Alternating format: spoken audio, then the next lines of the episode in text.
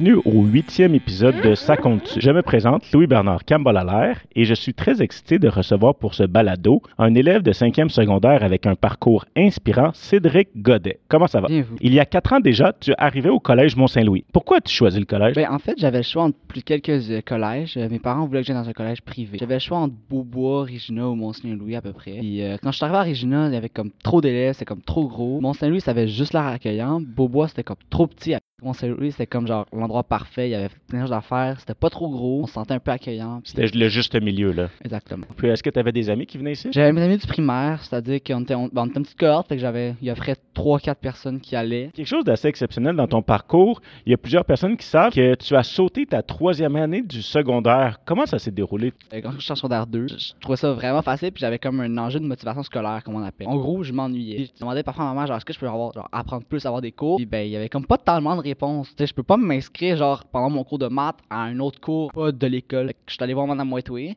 On a parlé, on a essayé de trouver des moyens pour me faire, me stimuler davantage, par exemple, de pouvoir faire ce que je veux dans le cours de maths. Mais ça n'a pas vraiment fonctionné parce que ça bloqué un peu dans toutes les matières. Ce qui prend 30 minutes à quelqu'un pour apprendre dans le cours d'histoire, ben, on va, prendre, on va prendre 10. Fait que les 20, mi- les 20 autres minutes, genre, je m'ennuie. Je peux pas attendre 20 minutes parce que c'est comme progressif. Fait qu'à la fin de l'année, on a dit, OK, ben si on saute, ça, ça va aider. Tout ce qu'il fallait, c'est que j'ai un, un de douance. Puis après, ben j'ai pu sauter. Le but, c'était l'enjeu de motivation. C'est pas tant la performance que le fait que je m'ennuie à cause que c'est facile pour moi. Puis est-ce que tes parents étaient à l'aise que tu sautes une année ou il y avait des peurs de ton côté ou de tes parents? Ben, au début, ils étaient moins à l'aise. Puis après, à mesure que c'est venu, ben là, ils ont vu que genre j'avais quand même besoin de ça. Que là, ils ont été d'accord. Moi, j'étais quand même assez à l'aise. Avait tu sais, quelques stress de genre, est-ce que je vais être correct rendu là-bas? Tu sais, je suis plus jeune, mais après, ça s'est vraiment déroulé. J'en reviendrai jamais sur ma décision. Puis quand tu es arrivé en secondaire 4, ça a été quoi la réaction des autres élèves en te voyant? Au début, je arrivé en leur disant j'ai sauté mon secondaire 3, là. Sauf que à Mané, fini par le savoir, puis j'ai eu des remarques genre, waouh, t'as fait ça, c'est, beau. Il y a pas eu de remarques négatives. Ça a été quoi ton premier choc? OK, là, je suis en quatrième secondaire. Est-ce qu'à un moment donné, tu as fait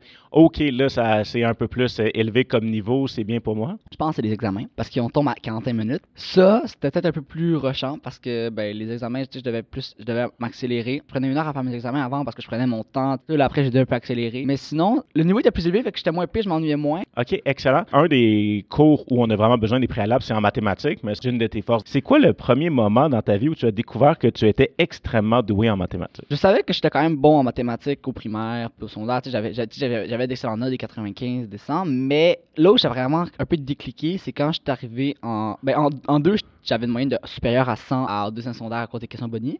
Puis ça, ça, je voyais que c'était assez- ah, j'étais assez doué. tu sais, Je pouvais apprendre des trucs un peu par moi-même. J'avais fait des fiches de probabilité qui avaient pris vraiment longtemps, mais tu sais, j'avais réussi à le faire étape par étape. Tu sais, C'était quand même assez complexe. C'est vraiment, c'est quand j'ai appris à genre pousser plus loin, puis je voyais que j'avançais vraiment vite. C'est-à-dire que j'apprenais un truc, puis ça restait immédiatement. Puis je peux passer au prochain. C'est là que j'ai appris que j'étais vraiment assez doué. Oui, c'est ça, parce que tu es rendu à quel niveau académique en mathématiques en ce moment? J'ai théoriquement fini mes cours du cégep. Dépendamment un peu du programme, je dirais que je suis un peu rendu à l'université. C'est quoi ta démarche pour euh, apprendre des choses d'un niveau cégepien ou universitaire? Je demandais à Hubert Masson, là, mais Oui, donc peux-tu nous expliquer comment ça s'est débuté la relation avec Hubert? je, je rentre au club de maths, M. Filatro, il l'a montré à Yaline et moi, puis moi j'ai dit ok, ben parfait, j'embarque. Puis là, il arrive, première journée, il dit Ça, c'est un élève de secondaire. c'est un élève de secondaire 5 qui Ouais. rentre dans cégep. Il arrive, il dit tu connais quoi en maths? Je réponds rien, mais j'apprends vite. Après, tournage d'une en herbe, on a une heure avant les matchs. Il montre quelque chose à quelqu'un. Moi, moi j'arrive, puis je dis Ah, mais c'est intéressant, je comprends tout. Puis là, il commence à m'enseigner parce que moi, je comprends. Tu sais, après le seul élève qui comprend mon salut, ce qu'il fait, c'est-à-dire des dérivés. OK. Fait que là, c'est là que j'ai commencé tout le programme, puis là, j'ai clenché.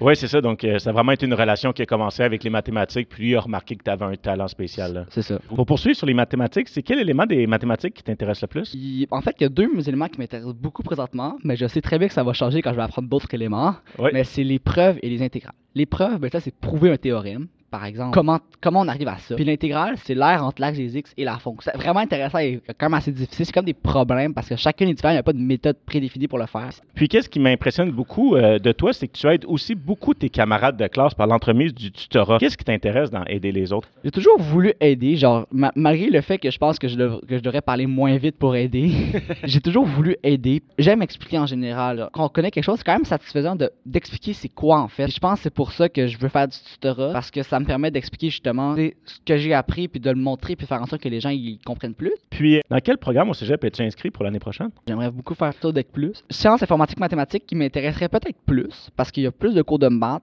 et moins de cours de biologie, parce que la biologie c'est pas mon fort. Sinon, parce que le programme d'EC+, t'as comme des conférences de plus, et ça te surcharge plus de travail, Ouais. tandis que le programme, c'est le même programme que sciences naturelles, il donne plus de portes que, mettons, le programme sciences infomat. Donc c'est pour ça que je préfère aller vers le sciences naturelles, comme ça, si je veux finir faire une carrière en chimie à la place, je vais Ouais. pouvoir faire une carrière en chimie par exemple. Puis, en ce moment, ce serait quoi ton cheminement euh, prévu au niveau universitaire? Faire un doctorat en maths, puis après enseigner les maths. Enseigner les maths au niveau universitaire. C'est ça. Ça serait. le- moi, ce que j'aimerais, c'est vraiment pousser le plus loin possible. Vraiment, là, avancer vraiment loin en maths parce que ben, c'est vraiment ma passion.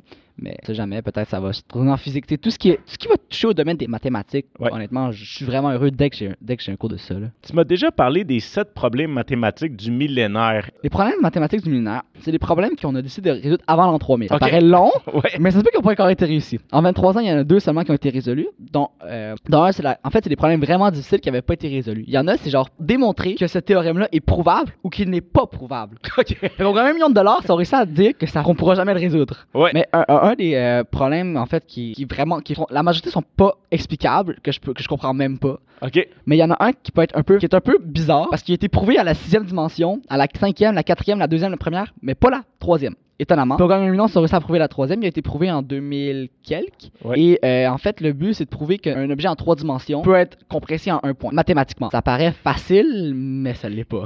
Ça serait pas facile du tout. Genre, tu sais, on peut dire, je prends ma bouteille d'eau, je la compresse, ça va Ouais. faire un point à donné. Mais c'est pas comme ça que ça fonctionne. Faut le faire C'est de mathématiquement. prouver, le faire mathématiquement. Aïe, aïe, aïe. Ça, OK. Wow. Ça, ce serait un de tes rêves de comme résoudre un des sept problèmes? Pas les résoudre parce que je pense pas que je vais pouvoir les résoudre. J'y comprends même pas encore, mais au moins peut-être avancer dans une des théories Ouais. ou Faire partie d'une équipe qui euh, travaille là-dessus. un peu progresser. Comme avant, les mathématiciens, ce qu'ils faisaient, c'est qu'ils partaient d'un petit bout, là, ils analysaient qu'est-ce qu'on peut faire avec ça? Est-ce que ça représente quelque chose? Puis, etc. Par exemple, il y a quelqu'un qui est arrivé à m'amener avec les nombres premiers. Quelqu'un est arrivé avec euh, un autre domaine, l'analyse complexe. Puis, il a essayé de trouver un lien entre les deux. Finalement, un des liens entre les deux, c'est un des problèmes du millénaire maintenant. Historiquement, c'était assez solitaire les mathématiques. Parce que c'est vraiment par la découverte soi-même. Tu sais, Que tu travailles en équipe ou pas, ça va pas tant aider de résoudre quelque chose n'a pas encore découvert. Ouais. découvert. C'est vraiment lui qui va avoir l'hallucination qui va le faire. Quand on pense aux mathématiques, on pense vraiment à de la logique vraiment pure et dure, mais à un certain niveau, comme il y a quand même une partie d'imagination pour être capable de résoudre certains problèmes. Ben, c'est ça. Euh, mettons, il y a des problèmes. Tu commences pour résoudre un problème quelconque. Tu commences pas par le problème.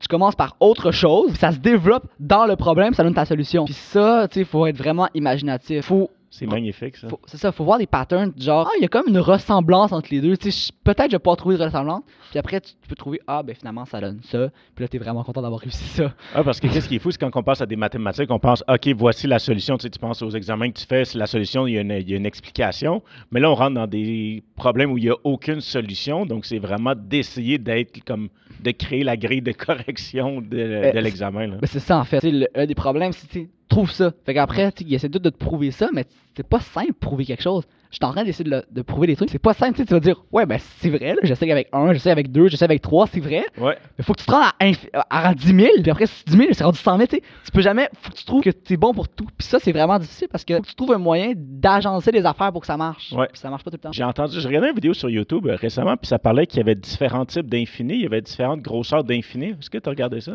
Oui, c'est-à-dire que les infinis. Infini, ça peut être considéré. Ça, ça c'est le. Euh, cégep, l'infini, c'est un. Ça, ça peut être considéré comme un nombre. C'est-à-dire que si on fait 1, plus 2, plus 3, plus 4, plus 5, ça va donner infini à un moment donné. Ouais. Mais je fais 1, fois 2, fois 3, fois 4, fois 5, fois 6, ça va donner infini aussi. Bon, on est d'accord, 1 fois 2 fois 3 fois 4 fois 5 fois 6, etc. est beaucoup plus grand que 1 plus 2 plus 3 plus 4 plus 5. C'est pour ça que si, mettons, on fait par exemple, on prend x, euh, puis on dit que c'est égal à infini, puis on divise par 5 à la x, puis on dit c'est infini, 5 à la x va être beaucoup plus élevé que x, et donc la valeur totale ne sera pas infinie, elle va être 0. Parce que justement, il y a comme un. On divise par un infini plus grand Wow. que l'autre in- infini. Ça dépend vraiment de la cons- de ce qu'est l'infini. OK, donc infini divisé par infini donne pas toujours 1. Ça peut donner 1, ça peut donner infini, ça peut donner 0. Ça, va, ça pourrait donner 2, mais OK, ça, c'est vraiment fou. dans, ça. dans de rares cas, ça peut donner 2 ou 3, etc. Mais en général, ça va donner infini, 1 ou 0. C'est magnifique. Wow. J'adore ça, parler de choses que je comprends pas avec quelqu'un qui s'y connaît plus que moi. à l'extérieur des maths, c'est quoi tes plus grandes passions? Les échecs, ça ressemble beaucoup aux maths quand même. j'ai récemment j'ai fait un tournoi. J'ai gagné, j'ai fait deux très belles parties, fait que là, ça a monté ma cote. Fait que je suis rendu théoriquement 11e ou 12e me- sonda- meilleur secondaire 5 au Québec. Ok, je pense que t'es meilleur que moi. Que- mais je pense, je pense quand même beaucoup de temps, puis je veux pas, les échecs, c'est beaucoup de patterns et de logique. Fait que, le fait de Exactement. faire des maths, ça aide à faire des échecs qui aide à faire ça. Mais sinon, moins mathématiques, c'est le ski de fond. Ok. Ça te permet de te libérer C'est ça complètement? justement, le but c'est de libérer. Tu sais, j'ai remarqué ça récemment. Des fois, je pense vraiment trop, je passe ma vie à penser. Même en éthique, je pense à la question existentielle plus que n'importe qui dans la classe qui disent ouais ben c'est ça la réponse, on s'en fout. Ouais. Vraiment de développer, puis je me fais harceler par mon prof d'éthique parce que il me pose des questions pour dire que ça marche pas. Fait que j'ai trouvé une solution puis ça va c'est à l'infini. Mais justement, ça comme permet de relaxer. Ouais. Je peux rien, tu sais pendant que je fais là, je suis pas pressé. Ça va durer une heure, ça va durer une heure, que je fasse vite, que je passe pas long, que je passe de maths, que je passe pas, ça va durer une heure. Je vais être dans le bois, tu sais, ça va être bien. C'est comme un moyen de décompresser. Ouais, c'est bon pour ta santé mentale. Là. Je pense que oui, sinon je pense que ça irait pas bien. Puis l'été, qu'est-ce que tu fais quand il n'y a pas de neige? Un peu de course, tu sais, je fais du vélo, tu sais, quand, quand je peux, tu sais, je mettons, je me, je me rends à l'école à vélo l'été. là. C'est quoi ton ouverture préférée aux échecs? La règle le pèse. C'est quoi ça? C'est quand on pousse le. Elle commence quand même, tu pousses le pion du roi de deux cases. Ok. L'autre, il va répondre comme ça. T'attaques le pion avec le cavalier, il va défendre avec le cavalier, Ouais. t'attaques le cavalier avec le. Ça, c'est l'ouverture la meilleure aux échecs, théoriquement. Toutes les ouvertures sont bonnes parce que, ben, même la pire ouverture, tu peux gagner avec. Parce Ben que oui. les humains. Mais ça, c'est une ouverture que, genre, qui a comme pas de faiblesse en soi. C'est pour ça que je l'aime beaucoup parce qu'elle est très positionnelle, puis très le but, c'est genre de, de battre l'adversaire à mesure qu'on améliore sa position, puis là, à un moment donné, il devient trop serré, puis il peut plus rien faire. Ok, c'est petit peu à petit peu. C'est ça. Ça, ça garde tous les atouts que tu as au début d'une partie en tant que blanc. C'est-à-dire que tu peux avoir le centre au début, tu as deux fous, Ouais. tu es bien placé. Puis le but, c'est de toutes les garder, puis de les mettre encore plus fort. Ouais. Alors que d'autres ouvertures, le but, c'est juste que l'autre tombe dans le piège, puis s'il tombe dans le piège, j'ai gagné. S'il tombe pas, ben, je suis mal pris parce que c'est fait pour tomber dans le piège. C'est vraiment comme une ouverture pour les gens qui jouent contre de bons joueurs. Là. Un peu, ouais. Ben, d'ailleurs, c'est l'ouverture. La deuxième ouverture la plus jouée aux échecs. La première, c'est pas celle-là. Parce que les gens, ils jouent pas pour que ça. Ils peuvent arriver ça à leur jeu. Ah, ok. Ils vont éviter en jouant la sicilienne qui va. Ouais. qui détourne totalement le jeu. C'est celle que Mais je encore préfère. une fois, t'as tellement de théorie là-dedans. Là. Tu peux te Ouais. rendre au 20e coup, c'est encore théorique, on sait encore quoi faire. Non, c'est exact, c'est complètement fou. Hein? C'est vraiment des mathématiques. Comme il y a une logique, puis c'est le meilleur coup. Tu peux pas t'ostiner là-dessus. C'est le meilleur coup possible. Ben, c'est ça. En fait, il y avait. Il y avait une vidéo comment il programmait quelque chose aux échecs. Puis ça, c'était vraiment, tu regardes lui qui vaut le plus de points. Ouais. Puis là, si c'est un cavalier, ta position vaut 3 points de plus. Ouais. Fait qu'automatiquement, tu sais, c'est comme si tu dis, OK, ben faut que je. Tu sais, l'entendant, il calcule pas comme genre, j'ai plus de pièces, je vais gagner. Dans le sens de, ah, j'ai plus de points de matériel, donc je vais gagner parce que le cavalier vaut 3. Dans ce que j'en ai pas, ben j'étais à moins 3. tu C'est sais. ça, le fou vaut 3, le cavalier vaut 3, la reine vaut ça, 8. c'est ça. euh, ça. Euh, la, la dame vaut 9, 9 mais Ah. c'est, c'est correct. Merci. Je la perds jamais, c'est pour Évidemment. Sur une note plus personnelle, ceux qui te connaissent savent que tu es atteint du syndrome Gilles Latourette. Est-ce que tu peux nous expliquer ce que c'est? Euh, le syndrome de Gilles de la Tourette, c'est une maladie, euh, je, je dirais pas mentale, c'est pas mentale, c'est plus neurologique, qui fait en sorte qu'on va avoir des tics comme lui que je viens de faire, c'est-à-dire de grogner à- au micro, mais ça, ça, ça donne des tics qui sont à, à répétition, parce que c'est comme s'il y a quelque chose qui se déclenchait, qui te force à le faire, puis une fois que tu le fais, t'as comme un relâchement, d'où pourquoi on le fait, c'est des tics des fois inconscients, des fois conscients, verbaux, moteurs. Puis quand est-ce que tu as découvert que tu avais ça? Très tôt dans ma vie, je pense que c'était genre en troisième année du primaire, peut-être, ou peut-être avant même, mais genre, mon père il l'a, fait que je savais déjà pas mal, que dès que je faisais un peu de tic, je savais qu'il y a de fortes chances que ce soit ça, là. Ok, puis ton père l'avait, donc euh, il pouvait t'expliquer très bien ce que c'était là.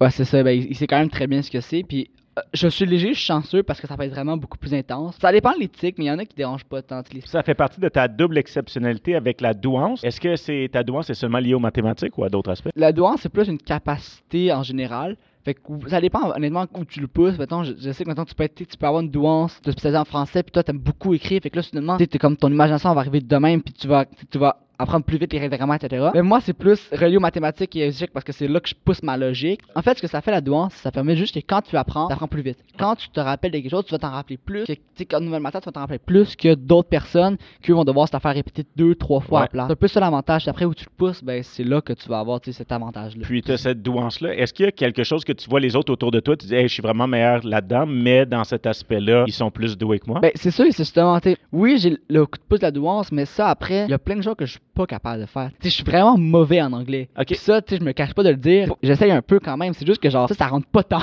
Ah ouais? Contrairement aux maths, j'ai l'intérêt d'aller aux maths. Ouais. Je vais faire toute ma vie aux maths. Mais en anglais, j'ai pas l'intérêt d'être en anglais. OK. Fait que ce qui fait que justement, même avec la douance, ça aide pas à. Si l'intérêt pas là, C'est ça, ça reste, faut que je travaille pour. Tu c'est pas euh, un cadeau de donner. Ça, c'est pas une outil- baguette magique. C'est ça, c'est un outil pour aider qui te va avancer plus vite, mais faut que tu aies l'intérêt d'y aller. Nous allons passer aux questions rafales. Quelle est ta matière préférée autre que les mathématiques? Ah, les sciences, évidemment.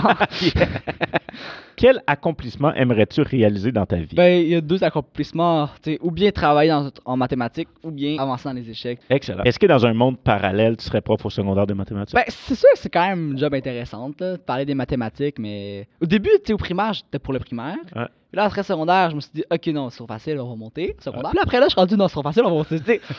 Ça monte toujours un peu. Fait que, tu sais, probablement, que ce que je me dirais, c'est, ah, ben, on fait juste ça, c'est plate, je vais aller ailleurs, là, probablement.